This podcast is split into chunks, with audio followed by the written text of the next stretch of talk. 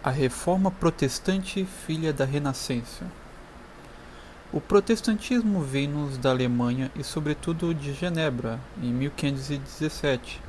Era impossível qualificar a reforma de Lutero com uma palavra diferente de protesto, porque ela é protesto contra a civilização cristã, protesto contra a igreja que fundara essa civilização, protesto contra Deus do qual essa civilização emanava. Ele proclama a liberdade, a dos rebeldes, a de Satã, o liberalismo.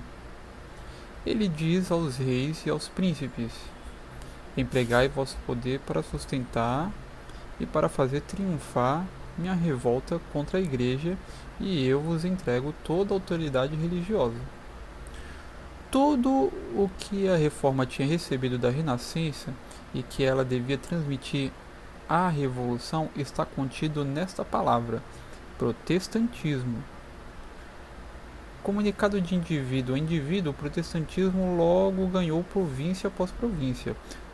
O historiador alemão e protestante Rank diz qual foi seu grande meio de sedução: o desregramento moral que a Renascença havia colocado em lugar de honra. E o mesmo historiador diz: muitas pessoas abraçaram a reforma com a esperança de que ela lhes asseguraria uma maior liberdade na conduta privada.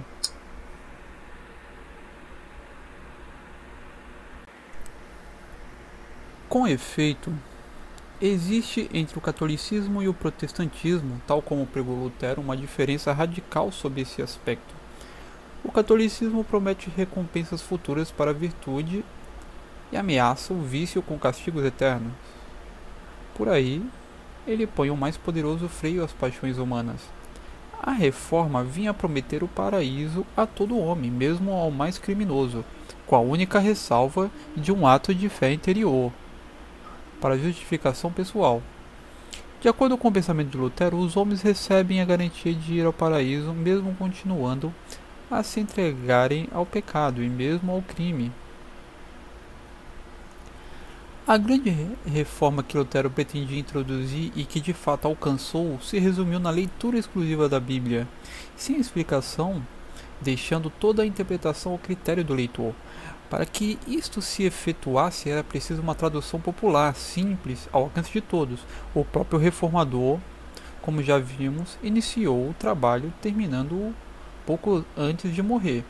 Os próprios protestantes reconhecem haver muitos e graves defeitos. Jerônimo Enfer diz que Lutero vira de tal modo a Bíblia para a fé sem as obras que no fim não há mais uma coisa nem outra. Ele indica 1400 falsificações.